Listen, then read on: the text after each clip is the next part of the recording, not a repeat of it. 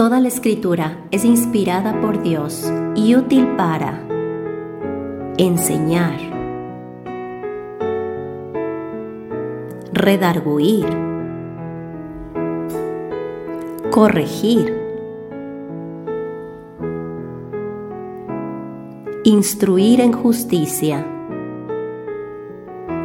a fin de que el hombre de Dios sea perfecto, enteramente preparado para toda buena obra. Bienvenidos a nuestro estudio bíblico.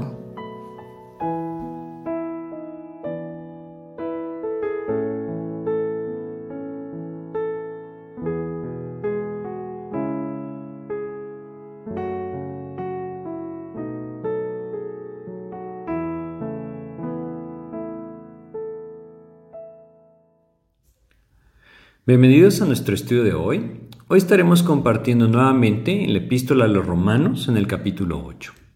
Y vamos a pedir a Dios que nos guíe a través de una oración antes de comenzar nuestro estudio. Padre, te queremos agradecer nuevamente que nos permitas transmitir, Señor, la enseñanza de tu palabra. Guíanos, mi Dios, en lo que hoy vamos a estudiar. Guíanos, Padre, para poder comprender y apropiar estas verdades. Te lo pedimos en el nombre de Jesús. Amén. Pues estamos nuevamente en Romanos capítulo 8 y como hemos platicado acerca de este capítulo, realmente es un maravilloso capítulo que nos da verdades que pueden afirmar nuestros corazones como creyentes. Después de haber pasado por aquellos capítulos que nos hablaban de la justificación, es decir, la justicia que Dios da a nuestras vidas a través de la fe en Jesucristo. Dios nos ve como justos aquellos que hemos venido a Cristo y aquellos que no están en Cristo, que no han puesto su fe en Jesucristo, pues claramente la palabra de Dios nos describe, jamás podrán ser hallados justos ante los ojos de Dios. Esto derramará sobre ellos todo el juicio de Dios, o lo que vimos nuevamente en Romanos capítulo 1, la ira de Dios. Pero aquel que ha venido a Cristo, aquel que habiendo puesto su fe en Jesucristo ha sido redimido por el Señor, sus pecados han sido cubiertos por el sacrificio de Cristo y ahora está en paz con Dios, como lo leímos en Romanos 5.1. Es decir, no tiene una deuda para con el Señor, no porque nunca haya pecado, sino porque Jesucristo ya pagó esa deuda. Y en Romanos capítulo 8 estamos viendo cómo Dios nuevamente nos vuelve a afirmar estas verdades que dan seguridad al corazón del creyente. Luego hablamos en Romanos capítulo 5, 6 y 7 acerca de la santificación cómo no solamente es la voluntad de Dios que a través de Cristo el hombre puede encontrar justicia, sino también santidad. Y vimos cómo aquel que ha venido a Cristo es librado de la ley del pecado y de la muerte. Sin embargo, su carne sigue estando ahí. Y esa lucha interna entonces comienza cuando el creyente busca hacer aquello que es agradable a Dios, aquello que a través de la nueva naturaleza está consciente es la voluntad de Dios, pero que su carne constantemente le arrastra para no vivir conforme a lo que Dios desea, sino conforme al pecado que su carne desea. Y esta lucha entonces se vuelve una lucha ardua, a tal grado que el apóstol Pablo en Romanos 7 ha sido muy claro diciéndonos, miserable de mí, ¿quién me librará de este cuerpo de muerte? Es posible que de alguna manera el creyente encuentre en su carne nuevamente una esclavitud al pecado? Tristemente sí. Cuando el creyente está dependiendo de sí mismo, cuando está luchando en sus fuerzas. La vida religiosa nunca lleva la victoria, la vida religiosa siempre lleva nuevamente la esclavitud de la carne. Sin embargo, en Romanos capítulo 8 Dios nos está afirmando estas verdades hermosas acerca de la seguridad de la justicia, seguridad de la salvación, para poner las bases para comprender que el camino a la santificación nunca es el esfuerzo personal, es la obra del Espíritu Santo que se lleva a cabo en la vida de aquel que le da libertad. Y hemos visto hasta ahora en Romanos capítulo 8 esa posición que nosotros tenemos, una santificación posicional, podríamos decir. Habíamos visto en Romanos 8, versículo 1, que no hay condenación para aquel que está en Cristo Jesús. Nunca pagará una pena por su pecado. Cristo ya la pagó. Y a pesar de que la lucha interna se lleve a cabo y muchas veces ceda hacia su carne, todas estas cosas Cristo ya las ha pagado. Y nunca habrá una pena que el creyente pueda pagar o compensar o deba pagar o compensar por su pecado.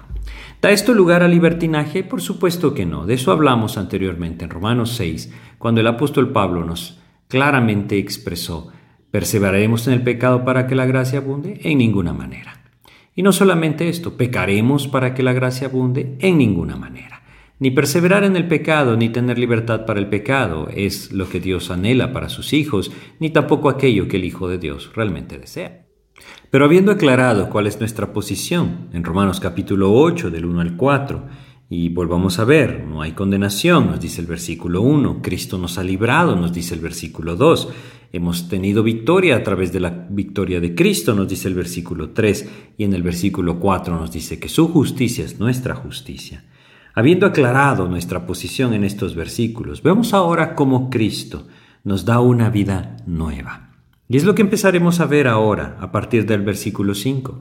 Hoy avanzaremos hasta el versículo 9 y veremos cómo hay un contraste en la carne y en la vida en el espíritu. La vida en la carne y la vida en el espíritu son completamente distintas. Y Dios anhela que nosotros, aquellos que estamos en el Espíritu, porque hemos venido a Cristo, es decir, el Espíritu Santo mora en nuestros corazones a través de la fe en Jesucristo, andemos también por el Espíritu, es decir, en el Espíritu.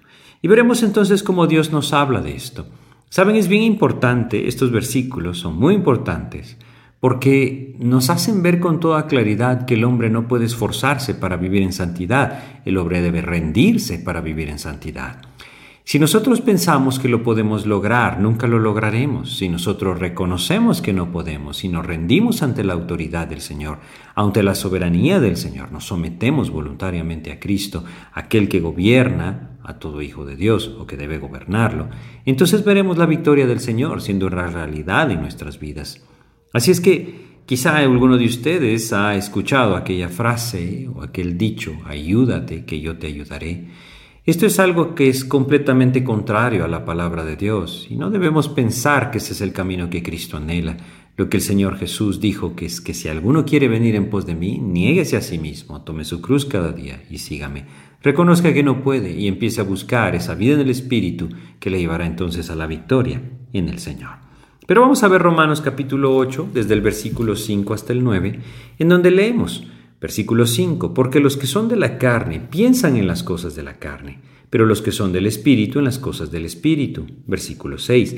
Porque el ocuparse de la carne es muerte, pero el ocuparse del Espíritu es vida y paz. Versículo 7. Por cuanto los designios de la carne son enemistad contra Dios, porque no se sujetan a la ley de Dios, ni tampoco pueden. Versículo 8. Y los que viven según la carne no pueden agradar a Dios. Y por último el 9, mas vosotros no vivís según la carne, sino según el Espíritu, si es que el Espíritu de Dios mora en vosotros, y si alguno no tiene el Espíritu de Cristo, no es de él. Bueno, estos son los versículos que hoy meditaremos. Y si regresamos al versículo 5, leemos en Romanos 8:5, porque los que son de la carne piensan en las cosas de la carne, pero los que son del Espíritu, en las cosas del Espíritu. Pablo nos presenta aquí el contraste entre creyente e incrédulo. Y debemos recordar lo que el Señor Jesucristo dijo ahí en Juan capítulo 3, cuando él está hablando con Nicodemo acerca de la necesidad de un nuevo nacimiento. Le dice algo muy importante. Ahora, es importantísimo también tener en mente cuando leemos estos versículos que el Señor Jesús no se está dirigiendo a un hombre pagano que vivía inmerso en la perversidad de la carne, se está refiriendo a un hombre moralista, a un hombre más que moralista, religioso, un hombre que buscaba alcanzar justicia por sus propios medios. Un hombre genuino, entendemos, porque si no lo hubiera sido, nunca hubiera venido a la fe en Jesucristo. Y recordemos que al final de los Evangelios encontramos tanto a José de Arimatea como a Nicodemo tomando el cuerpo de Jesús para su sepultura. Así es que debemos entender que no está hablando con un hombre que podríamos nosotros culpar deliberadamente de pecador. Está hablando con un hombre religioso. Eso no quiere decir que es justo ante los ojos de Dios. Nicodemo, al igual que el pecador más perverso, estaba perdido y condenado a una separación eterna de Dios si es que no nacía de nuevo. Pero es importante tener en mente con quién está hablando él, porque la enseñanza que estamos viendo en Romanos 8 pone en contraste los esfuerzos del hombre en la carne a la vida en el espíritu. Y aquel que no ha nacido de nuevo pues solamente puede tener esfuerzos en la carne, los cuales son vanos para alcanzar justicia y como vimos también en Romanos 7, vanos para alcanzar santificación.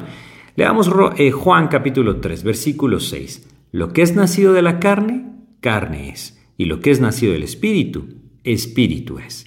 Y el versículo 7 dice, no te maravilles de que te dije, os es necesario nacer de nuevo. El Señor Jesús lo dice de una, clara, muy una, forma muy clara, muy sencilla. Lo que es nacido de la carne, carne es. Es carne y no puede ser otra cosa. La carne no puede mejorar, la carne no puede cambiar, la carne no puede ser transformada. La carne sigue siendo carne. Pero aquel que es nacido del Espíritu, entonces es Espíritu. Y esto quiere decir que aquel que ha nacido de nuevo, aquel que por la fe en Jesucristo ha nacido de nuevo, no solamente tiene esa naturaleza pecaminosa que es la carne, ahora tiene esa nueva naturaleza que permite vivir para Cristo en el poder del Espíritu. Tiene el Espíritu de Dios en su vida, ha sido sellado con el Espíritu de Dios. Regresemos a Romanos capítulo 8, versículo 5. Pensando en esto, volvamos a leerlo, porque todos los que son de la carne piensan en las cosas de la carne. ¿Quiénes son los que son de la carne? Aquellos que son nacidos de la carne y nada más. Podríamos decirlo de una forma clara, de una forma sencilla, el que no ha nacido de nuevo, ese es el que es de la carne. Ahora debemos entender claramente acá que hay una referencia entonces al incrédulo, para hacernos ver que no podemos confiar en nosotros. Creo que es algo muy evidente. Pablo nos está diciendo, la seguridad que tenemos en nuestra posición en Cristo, de los versículos 1 al 4. Y luego el final del versículo 4 decía que no andamos conforme a la carne, sino conforme al Espíritu. Está haciendo una distinción no entre creyente espiritual y creyente carnal, sino entre incrédulo y creyente y el versículo 5 nos lo afirma, los que son de la carne, es decir, aquellos que no están en Cristo, los que no han nacido de nuevo, la carne sigue siendo la misma. Y es tan importante que nosotros como creyentes, que estamos en el Espíritu, lo identifiquemos para no pensar que podemos depender de la carne. Romanos capítulo 7, desde el versículo 15 hasta el 25, nos presentó esa derrota del creyente que vive confiando en sí mismo, confiando en su carne. Saben, nuestra carne no puede vivir para el Señor. Nuestra carne no puede cambiar. No somos llamados a ser transformados en la carne. Somos llamados a despojarnos constantemente de esas influencias de la carne y apropiar aquellas que Dios trae a nuestras vidas por medio de su Espíritu. Somos llamados a no alimentar los deseos de la carne, sino aquellos que vienen a alimentar el Espíritu. Es por eso tan importante este pasaje. Entender, yo no puedo mejorar, no puedo depender de mí mismo. No puedo pretender que mi carne sea transformada, debo vivir una nueva vida en el poder del Espíritu. Aquí nos dice, la carne sigue siendo la misma, deben entenderlo. Si vamos a Efesios capítulo 2, versículos que hemos leído anteriormente en nuestro estudio de Romanos, Efesios capítulo 2, versículos 1 al 3 nos recuerdan cuál es nuestra condición, o cuál era, perdón, nuestra condición antes de venir a Cristo. Y esto también describe a aquellos que son de la carne. Dice, y Él os dio vida a vosotros cuando estabais muertos en vuestros delitos y pecados. Aquí lo vemos con toda claridad. Aquel que está en la carne está muerto en sus delitos y pecados, en los cuales anduvisteis en otro tiempo, siguiendo la corriente de este mundo, conforme al príncipe de la potestad del aire, el espíritu que ahora opera en los hijos de desobediencia, entre los cuales también todos nosotros vivimos en otro tiempo, en los deseos de nuestra carne, haciendo la voluntad de la carne y los pensamientos, y éramos por naturaleza hijos de ira, lo mismo que los demás. Romanos capítulo 8 versículo 5 nos dice que los que son de la carne piensan en las cosas de la carne. ¿Quiénes son los que son de la carne? Los que siguen en esta condición. No han nacido de nuevo, no han sido regenerados y viven muertos en sus delitos y pecados, siguiendo los deseos de la carne, siguiendo lo que el príncipe de la potestad del aire, es decir, Satanás, pone delante de sus vidas y lo ven como lo mejor. Tristemente esa es la condición en la que el mundo vive y nuestra carne sigue siendo la misma y sigue buscando estas tendencias. Cuán importante es entenderlo. Ahora, claro, hay una gran diferencia. Dios nos está marcando aquí una diferencia para que nos demos cuenta que nosotros ya no andamos en la carne, si es que estamos en Cristo, andamos en el Espíritu, es decir, ya no estamos bajo ese dominio. Vamos viéndolo poco a poco. Lo importante ahora en Romanos 8:5 es entender qué es estar en la carne. Bueno, es estar sin Cristo, sin duda. Y aquel hombre que está sin Cristo no tiene otra posibilidad más que andar en las cosas de la carne, más que pensar en las cosas de la carne. Si nosotros vamos a 1 Corintios capítulo 2, veremos cómo Dios nos describe al hombre natural. El hombre natural es el incrédulo, es el que anda en la carne, es el que no tiene a Cristo.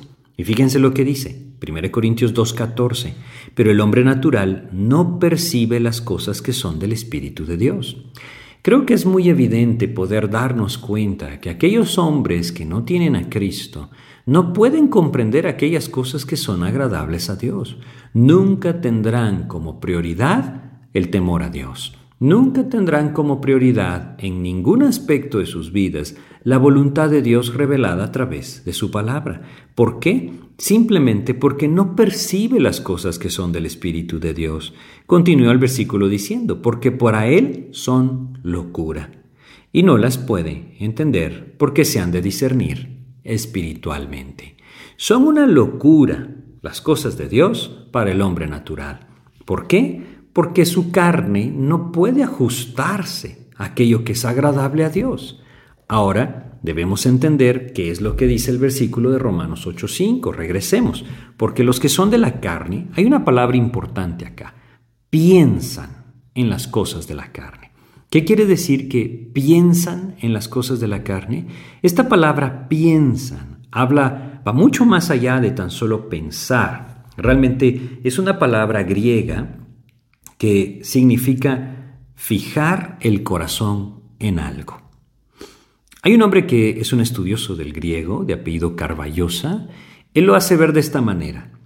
Esta palabra habla, dice él, de los afectos, la voluntad y la razón ubicada, orientada hacia las cosas de la carne. Es lo que tenemos acá. Afectos, voluntad y razón detrás de las cosas de la carne. No hay otra posibilidad para el hombre natural. La carne no tiene la posibilidad de pensar distinto. Es por eso que a veces debemos comprender también. El incrédulo no puede comprender las cosas de Dios, le parecen una locura. Efectivamente, esa es la realidad.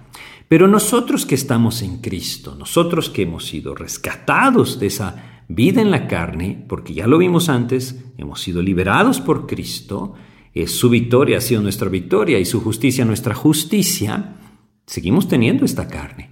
Y no podemos confiar en la carne, no podemos confiar en nosotros mismos, no podemos nosotros buscar una dependencia de nosotros mismos, debemos buscar al Señor. Hay una diferencia en esto y espero que la vayamos comprendiendo. ¿Qué hay en la carne? Cuando dice que ponen su afecto, su voluntad y su razón orientado a las cosas de la carne, ¿Qué son aquellas cosas que la carne presenta? Vamos a leer versículos que no son nada alentadores y no olvidemos, cada uno de nosotros sigue teniendo esa carne dentro de sí mismos. Vamos a Colosenses capítulo 3. En Colosenses capítulo 3, versículo 5, Dios nos enseña lo siguiente, Colosenses capítulo 3, en el versículo 5, nos dice, Haced morir, pues, eh, esto es lo que Dios nos llama a hacer morir, pero nos va a decir lo que hay en la carne, dice, lo terrenal en vosotros. ¿Qué es lo terrenal? Aquello que viene o que está en la carne. ¿Qué cosas son? Bueno, aquí hay una lista que describe fornicación, impureza, pasiones desordenadas, malos deseos y avaricia, que es idolatría. Todo esto está en la carne. Y aquel que anda en la carne, que vive en la carne, aquel que está en la carne, piensa en las cosas de la carne, fija su corazón en las cosas de la carne, fornicación, impureza, pasiones desordenadas, malos deseos, avaricia, idolatría. Quiere decir que su afecto, su voluntad y su razón se mueve detrás de esto.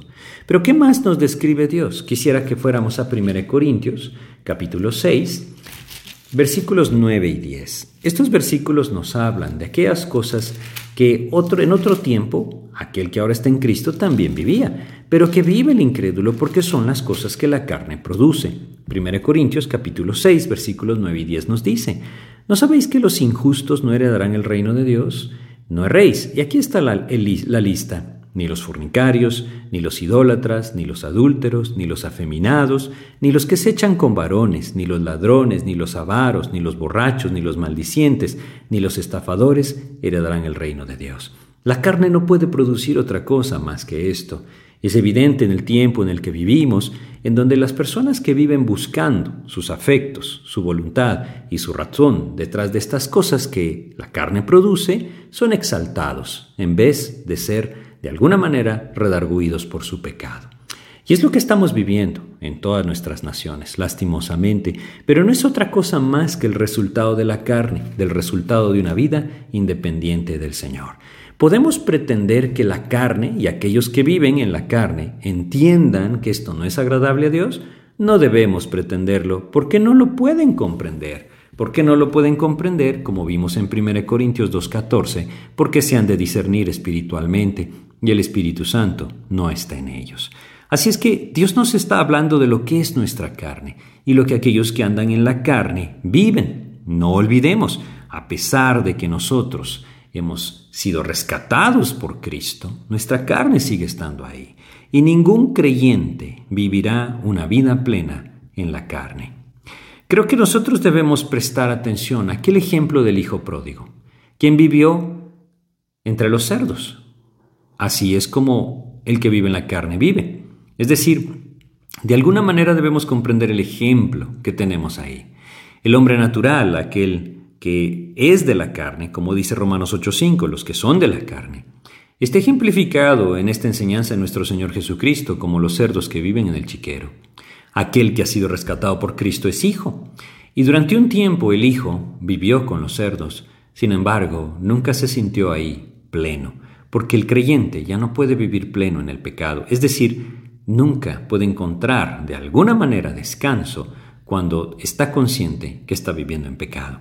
El incrédulo no tiene conflicto con esto y si bien su conciencia por un tiempo le acusa, muchas veces llega a insensibilizarse de tal manera que ya no lo puede ver y solamente Cristo le puede rescatar. Pero a lo que vamos acá es que nos dice que los que son de la carne piensan en las cosas de la carne y nos pone entonces ahora un contraste. Romanos 8:5 dice, pero, y esta palabra marca un contraste, está señalando hacia el opuesto. Los que son de la carne, es decir, los incrédulos, piensan en las cosas de la carne, fijan su corazón en las cosas del pecado, de la carne. Pero, y aquí viene entonces el contraste del creyente, y aquí es donde el creyente debe identificarse, y aquí es donde debemos abrir nuestros ojos y darnos cuenta lo que es la vida en Cristo, dice, pero los que son del Espíritu, dice, pero los que son del Espíritu. ¿Quiénes son del Espíritu?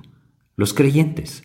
Nuevamente, esta no es una distinción entre creyentes espirituales y creyentes carnales. ¿Pueden haber creyentes carnales? La, la, Biblia es muy clara. Por supuesto que el creyente que vive gobernado o guiado por su carne es un creyente carnal. Pero aquí no hay una distinción entre creyentes. Está hablando del incrédulo y el creyente. El que anda en el Espíritu, perdón, el que es del Espíritu, los que son del Espíritu, hace una referencia clara al creyente, los del Espíritu, dice acá. Aquellos eran de la carne, estos son del Espíritu. Y los que son del Espíritu son los que son hijos de Dios. Son creyentes. Regresemos ahora a 1 Corintios 2 para ver el contraste. Versículo 15. 1 Corintios capítulo 2, en el versículo 15, nos dice, en cambio, el espiritual, es decir, aquel que es del Espíritu, y esto se refiere al Hijo de Dios, aquel que ha nacido de nuevo, le leímos en Juan 3:6, lo que es nacido de la carne, carne es, lo que es nacido del Espíritu, Espíritu es, aquel que está en Cristo, es el que ha nacido de nuevo y ahora es espiritual, juzga todas las cosas. La palabra juzga significa discierne, comprende, entiende, pero él no es juzgado de nadie, no es entendido por nadie. Cristo nos da la capacidad de discernir las cosas que son del Espíritu, aquello que es agradable a Dios. Nosotros ahora que somos del Espíritu debemos entender que Dios nos da la gracia a través de su poder de abrir nuestros ojos y comprender lo que es agradable al Señor. Todo esto está orientado a enseñarnos acerca de nuestra santificación práctica. ¿Cómo estamos viviendo nosotros? teniendo estas verdades claras delante de nosotros, creo que Dios puede claramente impactarnos para decir, Señor, líbrame de vivir en mi carne, ayúdame a vivir siguiendo tu voluntad a través del Espíritu. Porque ahora somos del Espíritu y nuestros ojos están abiertos para comprender aquellas cosas que sí son la voluntad del Señor. Leamos otros versículos. 1 Corintios capítulo 3. En 1 Corintios, en el capítulo 3, Vamos a leer el versículo 16. Fíjense lo que dice 1 Corintios 3:16. ¿No sabéis que sois templo de Dios y que el Espíritu de Dios mora en vosotros? Está hablando a los creyentes. ¿Quiénes son del Espíritu? Aquellos que ahora están en Cristo, los que han nacido de nuevo.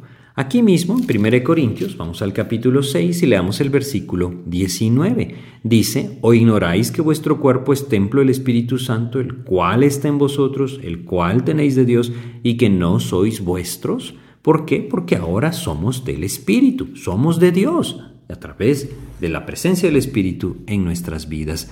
Aquellos que son del Espíritu, Habla de aquel que ha sido rescatado por el Señor. Regresemos a Romanos 8:5, dice, pero los que son del Espíritu, en las cosas del Espíritu. Por supuesto está hablando de la misma cláusula que tiene antes, por lo que podríamos leer, pero los que son del Espíritu piensan en las cosas del Espíritu. Y la palabra piensan, ya la definimos, quiere decir que fijan su corazón en las cosas del Espíritu. Creo que aquí tenemos una verdad muy, muy importante de comprender. Aquel que está en Cristo tiene dentro de su corazón el Espíritu de Dios. Y su corazón, su mente, como lo definimos antes, su afecto, su voluntad, su razón, está enfocada a las cosas de Cristo. Es importante que nosotros entendamos esto.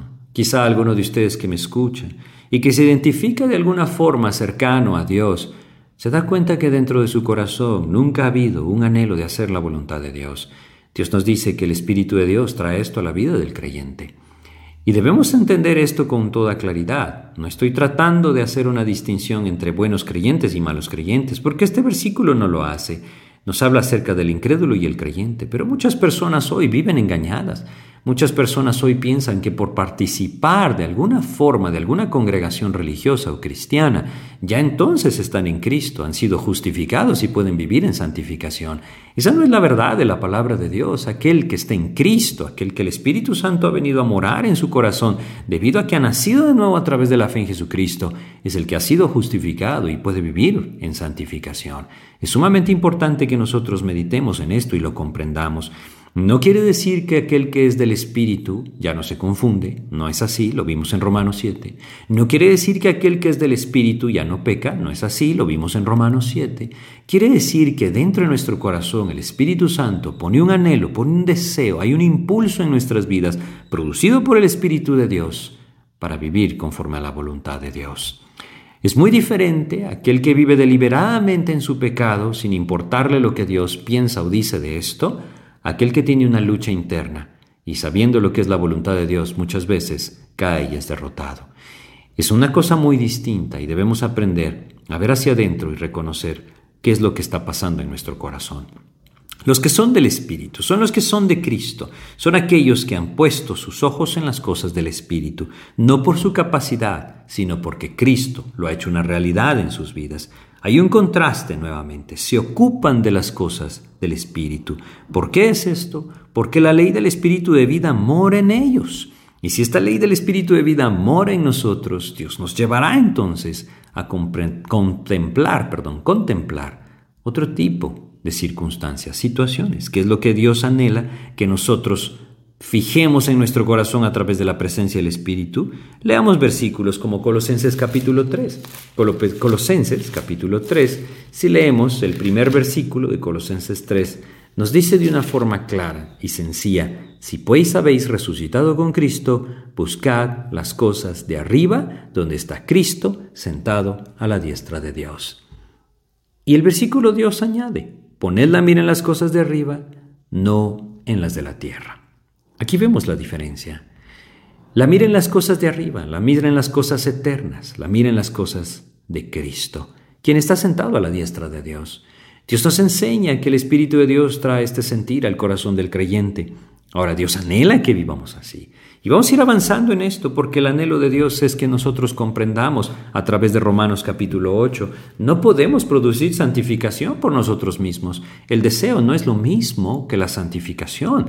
Solamente debemos comprender que si yo vivo en la carne, jamás podré vivir santificación, que sin Cristo nadie puede vivirla, pero que si yo estoy en Cristo, soy llamado entonces a vivir en las cosas de Cristo y ahí dejar que el Espíritu Santo obre en mí.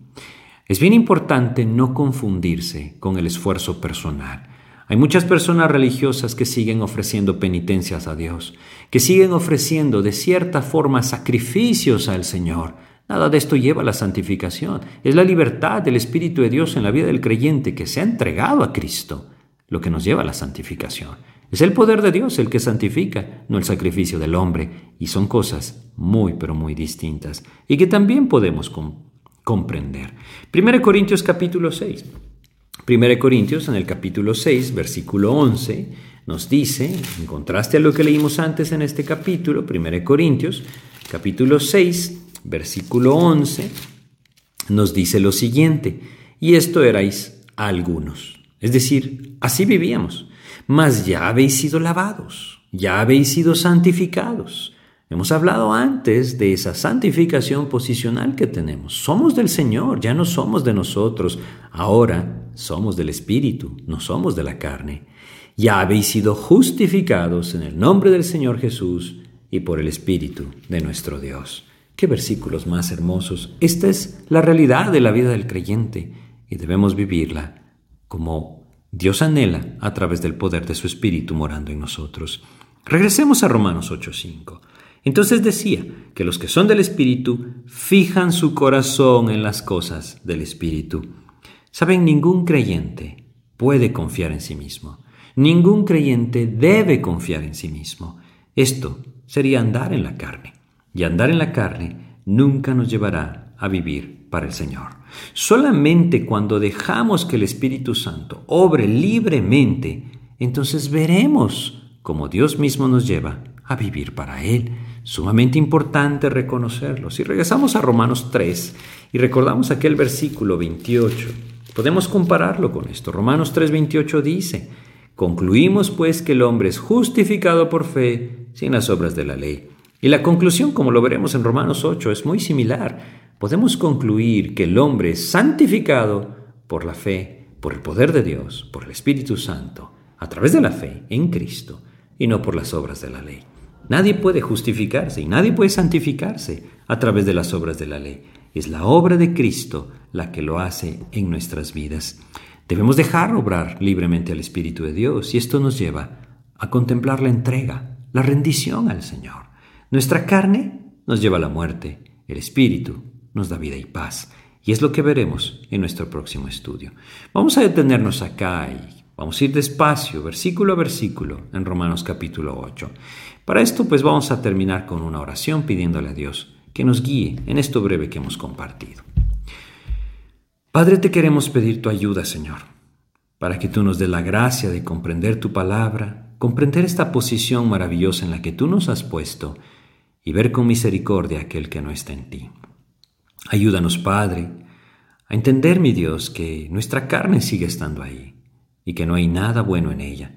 No debemos confiar en nuestra carne y tampoco sorprendernos cuando nuestra carne nos lleva arrastrados al pecado. Más bien volvernos a ti en humillación y arrepentimiento y dejar que tú, nuevamente a través de tu Espíritu, lleves nuestros ojos, nuestro corazón a fijarse en las cosas del Espíritu. Enséñanos a vivir para ti, Señor. Te lo pedimos con todo el corazón. Y si hay alguien que a través de esto que hemos compartido, quizá puede ver que en su vida no hay un genuino deseo de vivir para el Señor. Puede ser que no esté en Cristo. Y quiero invitarle a que hoy venga el Señor y le diga estas palabras. Señor, yo reconozco que en mi vida realmente no hay un anhelo de buscarte, pero ya no quiero vivir así. Yo creo en ti, Señor. Creo que moriste en la cruz, pagaste por mis pecados, resucitaste al tercer día. Y hoy te quiero pedir que me perdones. Perdona mis pecados y perdona la confianza que hasta ahora he tenido en mis propias obras. Ayúdame a conocerte. Ayúdame, Señor, a reconocer que no hay nada en mí. Hoy, Señor, yo te quiero abrir mi corazón y quiero pedirte que entres a mí, que perdones mis pecados y me limpies y me des salvación. Yo creo en ti, Señor, y por fe te recibo como el Señor de mi vida. Tómame y haz conmigo tu voluntad. Todo esto te lo pido y te agradezco, en el nombre de Jesús. Amén. Pues muchas gracias por su atención. Espero que este estudio haya sido de edificación. Que Dios les bendiga.